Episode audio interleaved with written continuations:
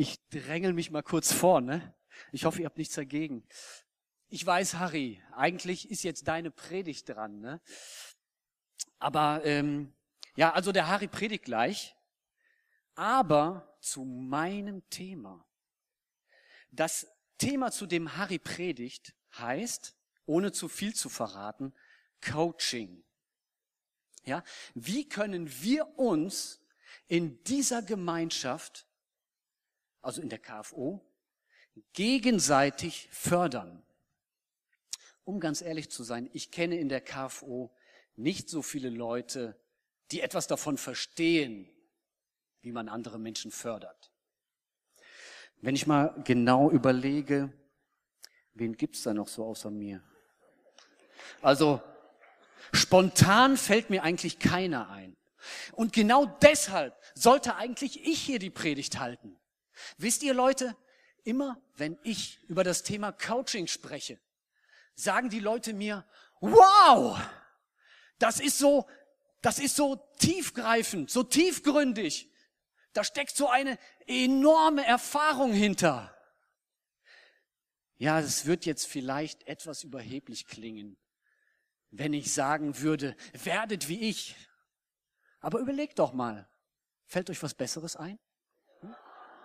Leute, es ist mir wichtig, es ist mir wichtig, Menschen zu fördern. Nur mal ein kleines Beispiel. Letzte Woche kam mein Freund Peter zu mir und hat, hier, hat, hat, und hat mir sein Herz ausgeschüttet. Der Peter hat Stress auf der Arbeit. Er muss jeden Tag Überstunden leisten. Ja, er kriegt seinen Schreibtisch einfach nicht mehr leer. Neuerdings hat er einen Tinnitus und hat außerdem noch mit Schlafstörungen zu kämpfen. Kurz gesagt, dem Peter wächst die ganze Situation im Moment über den Kopf. Armes Würstchen. Also, ich nehme mir in solchen Situationen immer sehr viel Zeit, höre zu und zeige Verständnis. Ich habe den Peter dann doch mal ganz sanft in seinem zweiten oder dritten Satz unterbrochen. Ja klar, ich hätte ihm noch weiter zuhören können, aber ich kenne den Peter ja. Ja? Wenn man den Peter nicht unterbricht, da kann es sein, dass er einem minutenlang über seine Sorgen erzählt. Ich habe dann gesagt, Peter, pass auf. Peter, mein Freund, hör mir mal gut zu. Ich kann dich sehr gut verstehen. Ja? Ja, ich habe das jetzt von ein paar anderen Leuten auch schon gehört, Peter, dass du diese Probleme auf der Arbeit hast. Ja? Und ja klar, es spricht sich halt so rum. Ne? Deshalb muss ich jetzt auch gar nicht lang um den heißen Brei reden. Ich möchte dir einfach nur empfehlen, Peter, ja, du solltest, du solltest vielleicht einfach mal, du solltest es lernen, einfach mal loszulassen, ja. Und du solltest es einfach mal akzeptieren, ja, akzeptieren, dass Arbeiten nicht so dein Ding ist, ja. Versuch, ver, ja, versuch dich doch einfach mal mit was anderem zu beschäftigen. Ja, was soll ich sagen? Nachdem ich den Peter so etwas ermutigt und aufgebaut habe, habe ich dann gleich mal das Thema gewechselt, weil der Peter soll endlich mal auf andere Gedanken kommen. Ja, der kann nur noch, der kann wirklich nur noch an seine Problemchen denken. Um ganz ehrlich zu sein. Ich kann das ja schon gut verstehen, dass der Peter Probleme auf der Arbeit hat. Einige sagen das ganz offen, ja. Der Peter ist etwas lahm. Poh, das ist natürlich untertrieben. Der, äh, ja, der Peter gehört so zu der Kategorie, Kategorie Menschen, ja, die an zwei Tagen mehr schaffen als am einen, an einem. Ihr wisst ja, ihr wisst ja, was ich meine, ne? Ist der eigentlich, ist der eigentlich heute hier, der Peter? Peter, Peter, steh doch mal kurz auf, wenn ich schon über dich spreche. Ach, der ist gar nicht da. Wie schade. Der verpasst dieses gute Thema heute. Echt schade.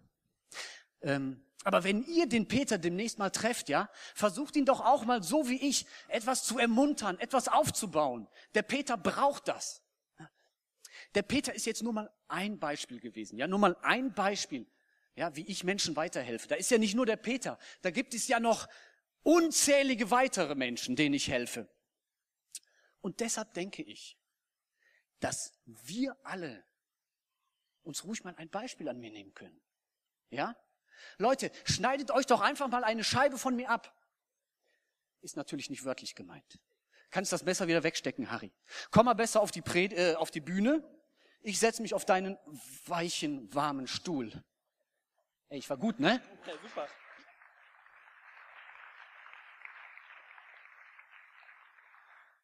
Viktor, vielen, vielen Dank. Aber der erste, erste wichtige Punkt der Predigt heute, wer so einen Viktor in seinem Leben hat, schmeißt den raus aus eurem Leben. Ganz, ganz einfach. Wenn ihr das schon gelernt habt, dann habt ihr schon viel gewonnen. Wie du dich weiterentwickeln kannst, Paulus als Coach. Ich glaube, dass Entwicklung eigentlich was sehr, sehr Schönes ist, oder? Ich erlebe das jeden Tag, wenn ich mal zwei Tage nicht zu Hause war, nach Hause komme und meine kleine Tochter sehe. Gestern kam die zu mir, ich habe mir ein Deo drauf gemacht, die kommt zu mir, sagt, Papa, riechen. Dann halte ich so meine Hand dahin, die kommt und sagt, boah, gut. Habe ich von ihr noch nie gehört. Das heißt, Entwicklung, wenn ich das an ihr sehe, freue ich mich. Oder zum Beispiel, wir haben ja bald Wahlen. Ich finde, die Europäische Union das ist ein super Beispiel für Entwicklung. Wirklich. Was war denn der Ursprungsgedanke? Jeder tut das Beste, was er hat, trägt dazu bei in die Gemeinschaft. Und das ist eigentlich super, oder?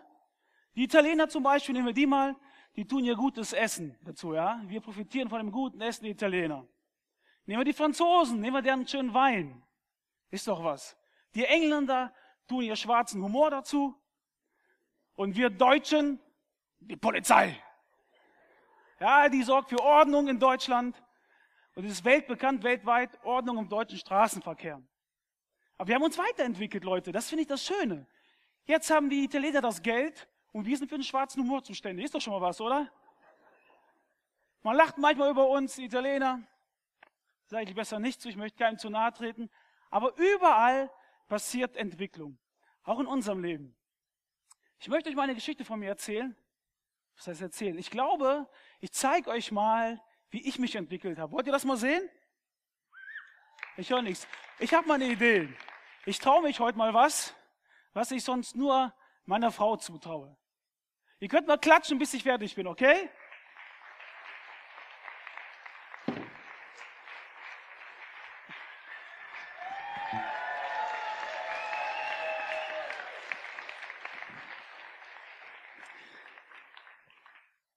So, ich möchte euch mal kurz beweisen, was ich äh, gelernt habe und nachher sage ich dazu was.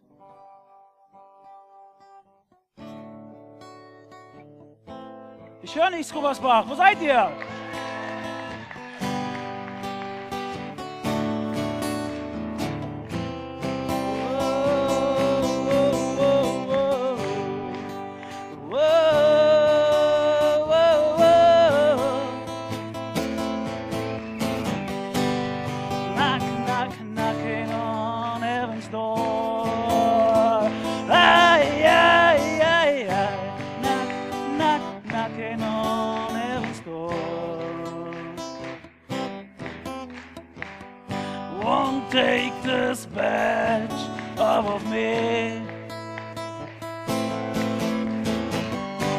Wollt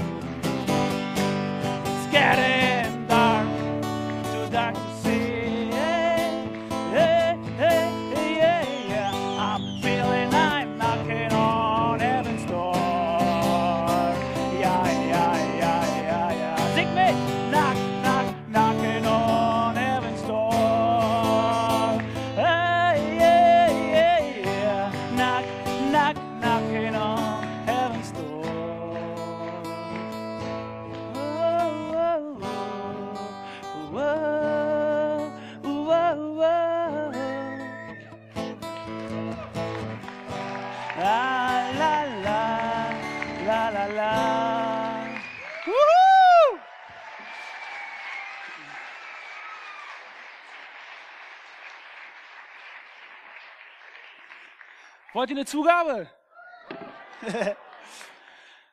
sage euch jetzt ganz ehrlich, das ist das beste Beispiel für Nichtentwicklung. Ich sage euch warum. Ich habe mir mein erstes Geld verdient in meiner Ausbildung als Verspannungsmechaniker. Ich habe mir eine Gitarre gekauft. Ich habe die Berufsschule geschwänzt und wollte dieses eine Lied auswendig lernen. Und bei diesem Lied ist es geblieben. Seit 20 Jahren spiele ich dasselbe Lied. Wenn ich zu Hause anfange zu spielen, meine Frau meckert. Hör endlich auf, das nervt. Heute Morgen habe ich am Frühstückstisch das mit der Paula geübt. Ich wollte singen. Das Einzige, was Paula sagt, Papa, leise. So kann es aussehen, wie man sich nicht weiterentwickelt. Aber heute geht es ja darum, wie kann ich mich als, wie kann ich mich weiterentwickeln und Paulus als Coach. In dieser Überschrift, da schwingt schon mit, da ist jemand anders, der mir hilft, mich weiterzuentwickeln. Wäre sinnvoll gewesen, wenn ich Gitarrenunterricht genommen hätte, dann würde ich jetzt die Köln Arena füllen, aber immerhin, ihr hört mir jetzt zu.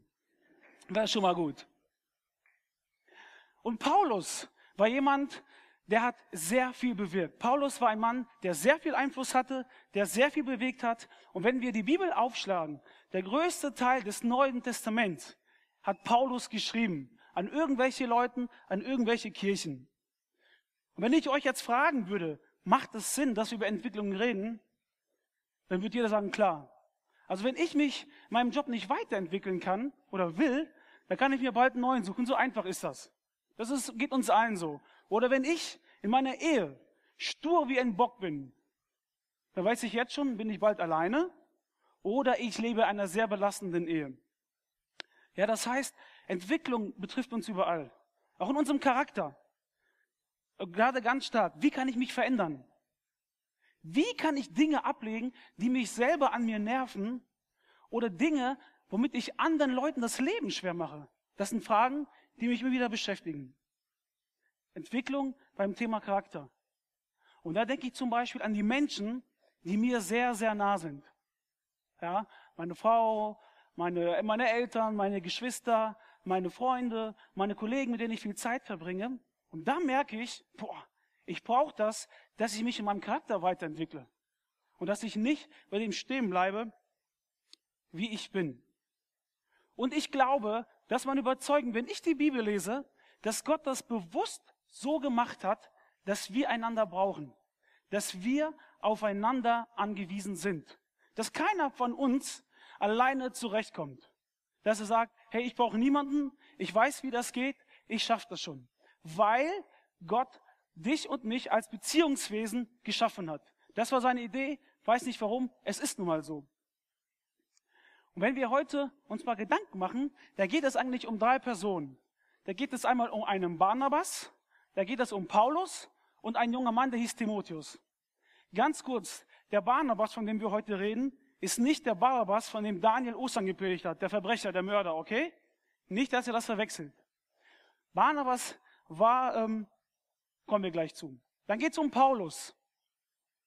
Paulus, den kennen wir eigentlich sehr gut. Wenn ich kurze Geschichte von Paulus mal erzählen darf, Paulus war ein sehr gelehrter Mann. Er hat studiert bei den bekanntesten Philosophen seiner Zeit. Er war ein Gelehrter und darin war er gut. Und irgendwann, als Jesus gelebt hat und dann irgendwann gab es Christen und die, er hat sich angegriffen gefühlt von den Christen und hat gesagt, hey, die verbreiten eine komische Lehre. Diese Menschen muss ich vernichten, die muss ich verfolgen. Das hat er getan. Dieser Paulus hat diese Menschen verfolgt, hat sie gefoltern lassen und töten lassen, weil er nicht damit einverstanden war, wie sie dachten. So.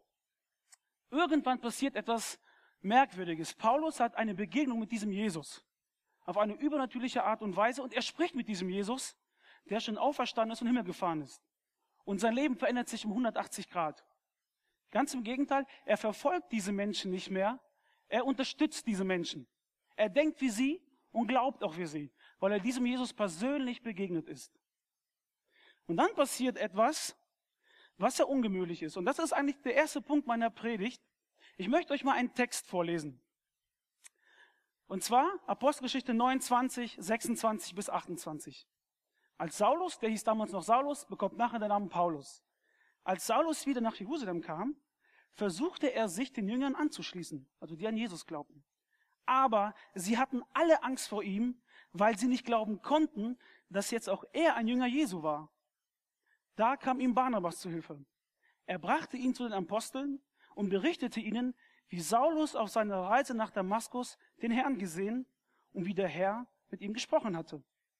Außerdem berichtete er ihnen, wie unerschrocken Saulus dann in Damaskus im Namen von Jesus aufgetreten war.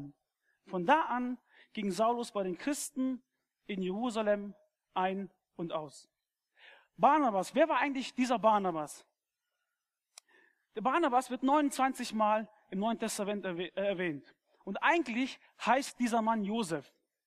Aber damals die Christen haben denn diesen Spitznamen oder Kosenamen Barnabas gegeben, weil Barnabas hieß Mann, der anderen Mut macht oder Sohn des Trostes. Der Name passte auf ihn, äh, genau auf ihn zu. Das heißt, sein Name war Programm. Wenn wir die Apostelgeschichte lesen, da heißt es, und ein Josef verkaufte sein Grundstück und gab das Geld den Aposteln, damit sie die Armen mit versorgen sollten. Das war dieser Barnabas, der hat damals die Not gesehen, das Leid einiger Menschen. Dann hat er sich gesagt, ey, ich habe ein paar Grundstücke, ich verkaufe eins und gib das Geld einfach den Leuten, die das unter den Armen aufteilen. Das war kein Kommunismus, ihr Lieben, ja, alles gehört allen. Das war einfach so, weil er Mitleid hat mit diesen Menschen und deswegen auch dieser Name, Barnabas, Mann des Trostes, Mann, der anderen Menschen Mut macht. Und dieser Barnabas ist es auch, als alle Angst vor Paulus haben. Ich meine, ich kann es verstehen. Die haben jetzt gedacht, der hat so getan, als wenn er jetzt an Jesus glaubt. Dann kommt er in den engsten Zirkel, weiß, wer wir sind, und dann bringt er uns alle um, lässt uns foltern. Und keiner von den, von den Kirchenleitern traut sich zu Paulus zu geben, außer Barnabas. Barnabas nimmt sich den jungen Paulus an, er geht hin und führt ihn ein. Ich finde, das ist krass. In der Bibel steht, ein junger Mann soll einen älteren Menschen nicht hart anfahren. Super Tipp von Paulus, das will ich auch nicht machen. Aber ich möchte mir heute trotzdem die Freiheit nehmen, die Eltern anzufahren, aber nicht hart. Das heißt, ihr werdet es überleben. Ich finde es wirklich krass. Ich möchte jetzt die ansprechen. Ich bin auch bald 40. Ja, einfach mal, ich erlaube mir das mal heute. Wenn ihr nachher sauer seid, könnt ihr das in den Kopf schmeißen. Die Ü40 Leute. Wer gibt jungen Menschen, wer gibt so einen Paulus, an den keiner geglaubt hat, Hoffnung und Ermutigung auf ihren Weg? Wer macht das? Wisst ihr, was ich für Sätze höre? Ich lese euch die mal vor. Die Jugend liebt den Luxus. Sie hat schlechte Manieren, verachtet die Autorität, hat keinen Respekt mehr für älteren Leuten und diskutiert, wo sie arbeiten sollten. Die Jugend steht nicht mehr auf, wenn Ältere den Raum betreten. Sie widersprechen den Eltern und tyrannisieren die Lehrer. Hast du schon mal sowas gehört? Ich glaube schon. Aber wisst ihr, wann das geschrieben wurde? Dieses Zitat stammt von, von Sokrates, 400 vor Christus. Da hat sich gar nichts verändert. Dieser Spruch, ja, die Jugendlichen sind immer schlimmer. Ich glaube, das ist Blödsinn. Wir glauben nur nicht daran, dass in denen was steckt. Noch ein Spruch. Diese Jugend ist von Grund auf verdorben. Sie ist böse, gottlos und faul. Sie wird nie wieder so sein wie die Jugend vorher. Und es wird ihr niemals gelingen, unsere Kultur zu erhalten. Dieses Zitat stammt 1000 vor Christus. Ich glaube, dass es Schwarze ja schon immer gegeben hat. Ne? Aber die Welt hat sich schon tausendmal um sich selbst gedreht, die Erde.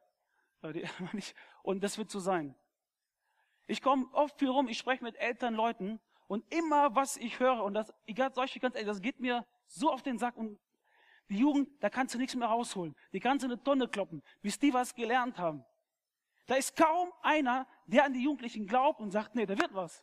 Und das Komische ist nur, die Jugend ist so schlecht, aber wir sind ein super entwickeltes Land, es geht immer vorwärts. Aus auch einigen wird doch sehr wahrscheinlich was Gutes. Nein, ich glaube, wir brauchen einfach mehr Leute, die wie so ein Barnabas sind, so ein, so ein Verbrecher, so ein, ja, der Leute hat umbringen lassen, an die Hand nehmen und sehen, was in ihnen steckt, anstatt immer nur zu sagen, boah, es geht alles den Bach runter. Früher war alles besser. Vom Barnabas heißt es, er war ein Mann, voll des Heiligen Geistes, und voll des Glaubens. Er hat etwas gesehen, was nicht alle sehen konnten. Ich möchte euch mal vorlesen ein Zitat, das ich zugeschickt bekommen habe. Da sagt ein junger Mensch, Mich hat echt viel geprägt. Aber was mich am meisten prägte, war mein Vater, der mir immer wieder vorwarf, faul zu sein, nicht zu können und mich ständig mit meinen Fehlern aufzug. Bin noch immer traurig, weil mein Vater mich nicht so akzeptieren kann, wie ich bin. Ich wollte es ihm immer wieder recht machen, aber nie war es ihm gut genug. Hab nie wirklich Lob bekommen, will deshalb immer alles richtig machen, habe Angst, Fehler zu machen. Dabei ist das menschlich. Ich darf das, glaube ich, sagen, weil ich jetzt auch Vater bin. Entwicklung passiert immer da, wo Menschen Hoffnung ausstrahlen, Zuversicht und, ich glaube, Gottvertrauen haben. Wo die weiter gucken, als nur auf das, was gerade vor dir steht. Wenn einer scheinbar das kleine einmal eins nicht kennt oder was auch immer, wo einer nicht hören will, wo einer nicht äh, annehmen will. Und da wünsche ich mir so sehr, die gerade älter sind, dass ihr diesen Blick habt wie Barnabas, voll des Heiligen Geistes, voll des Glaubens, viel mehr seht, als einfach nur, wer gerade vor euch da steht. Ich wünsche mir das so sehr, dass, ähm, dass wir die nächste Generation sehen mit dem Glauben. Mit dem Glauben, den wir auch in der Bibel finden. Und nicht alles schlecht reden, alles schlecht machen.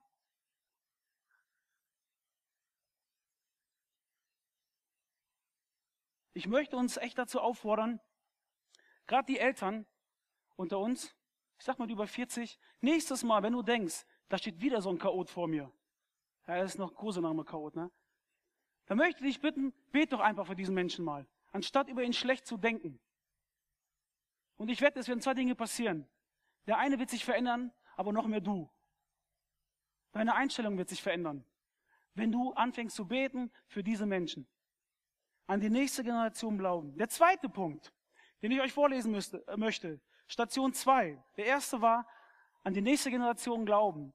Zweite Station, von anderen lernen. Was ist passiert? Barnabas ist unterwegs, baut Kirche.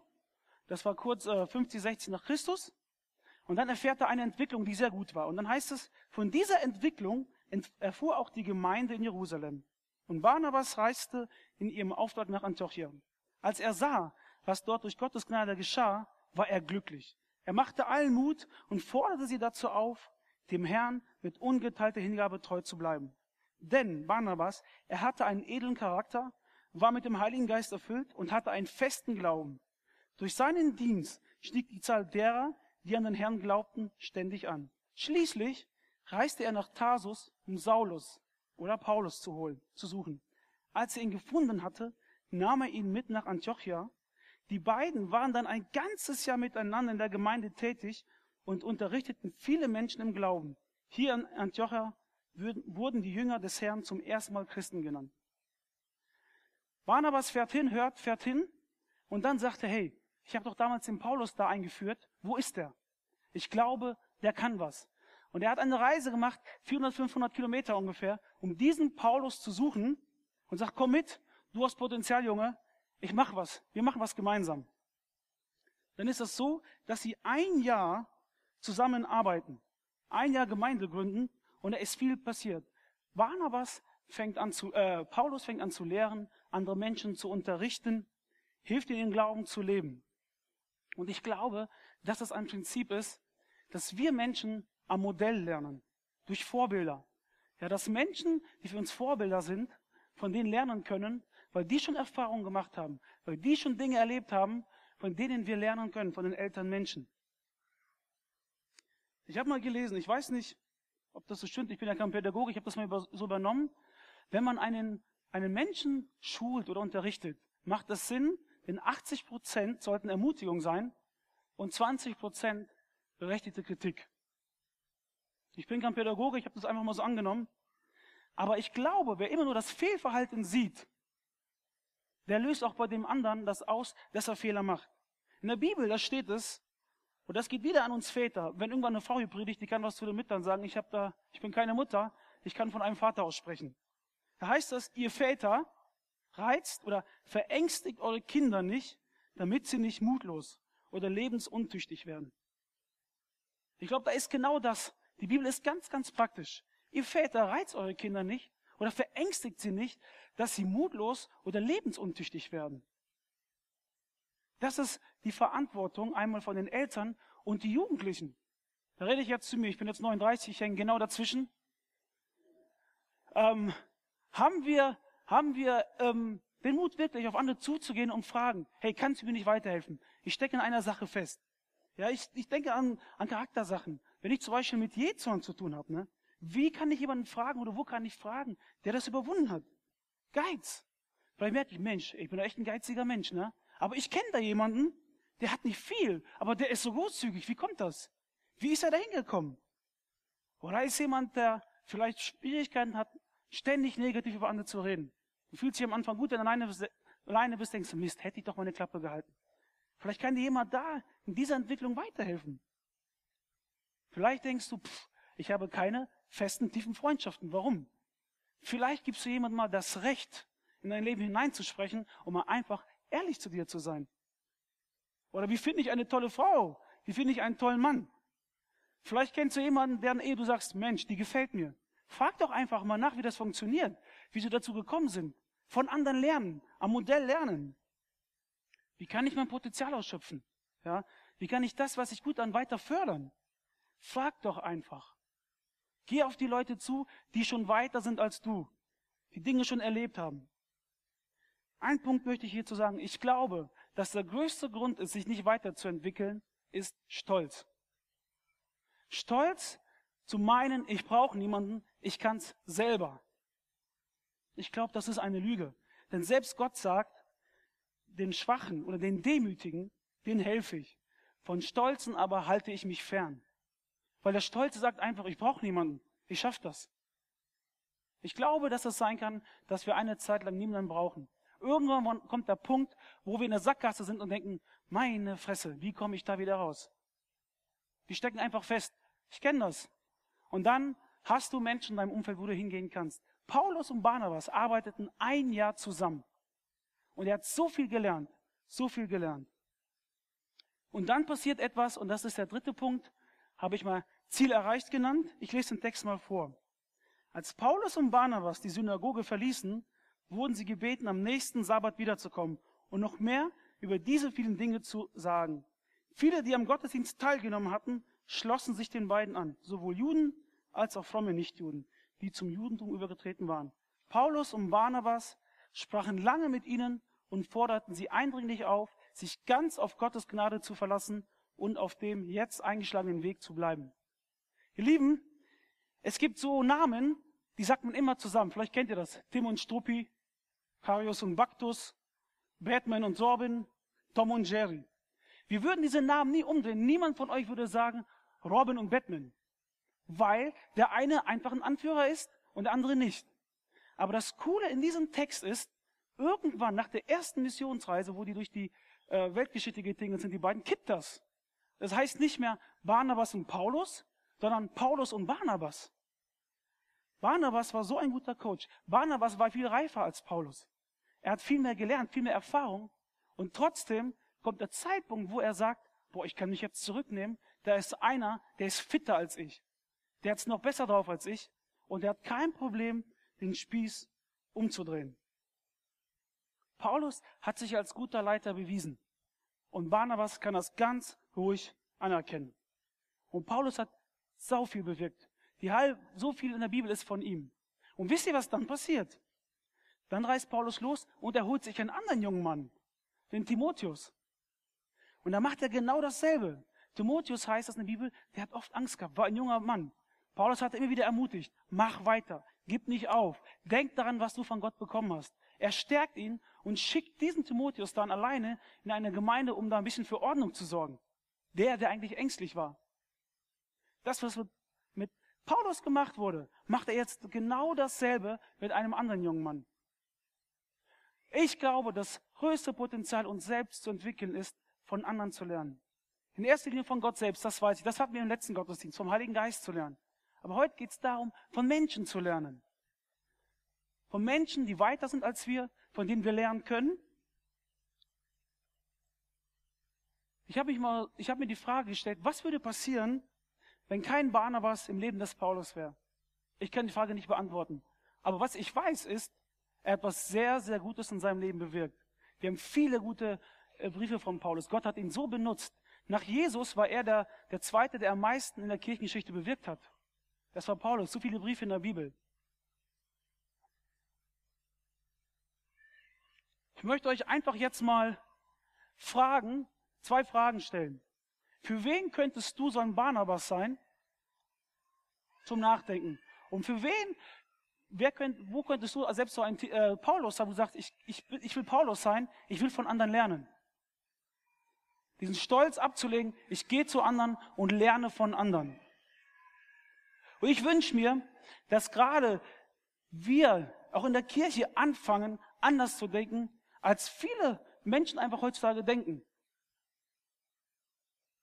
Ich komme ich komm wirklich viel rum und rede mit vielen Leuten und dann hörst du wieder, die sind zu nichts zu gebrauchen. Hör mal, wenn die den die bearbeiten, mag sein, dass das so ist. Aber wo sind die Menschen, die glauben, die einen Durchblick haben und das in jungen Menschen sehen und das ihnen so weitergeben? Angefangen bei den Kindern, die wir haben und bei den Menschen, den Jugendlichen, die uns begegnen. Den Unterschied können wir ausmachen. Ich glaube, dass das ein Prinzip ist, das Gott anwendet, von anderen zu lernen, von anderen zu profitieren. Ich möchte jetzt etwas machen. Ähm, ich traue mich einfach mal. Rainer, kommst mal nach vorne. Ich habe eine Idee. Ich will euch einfach, ähm, wir wollen euch jetzt mal, ich sage das mal so, den Segen verpassen. Ich möchte es jetzt so machen, dass die, die über 40 sind, jetzt einfach mal aufstehen und der Rainer, der ist über 40, ja, der darf für euch beten, dass er einfach für euch betet, dass ihr Menschen werdet oder auch seid, die das Potenzial in jüngeren Menschen sehen. Ja, dass ihr anfangt, anders vielleicht zu denken, wie ihr bisher gedacht habt. Wenn ihr so denkt, super. Ja, der Rainer betet für euch und ich bete nachher für die Jugendlichen unter 40. Ja? Ich möchte mal bitten, die über 40 mal aufzustehen und der Rainer betet für euch. Da ist ein Mikrofon hier.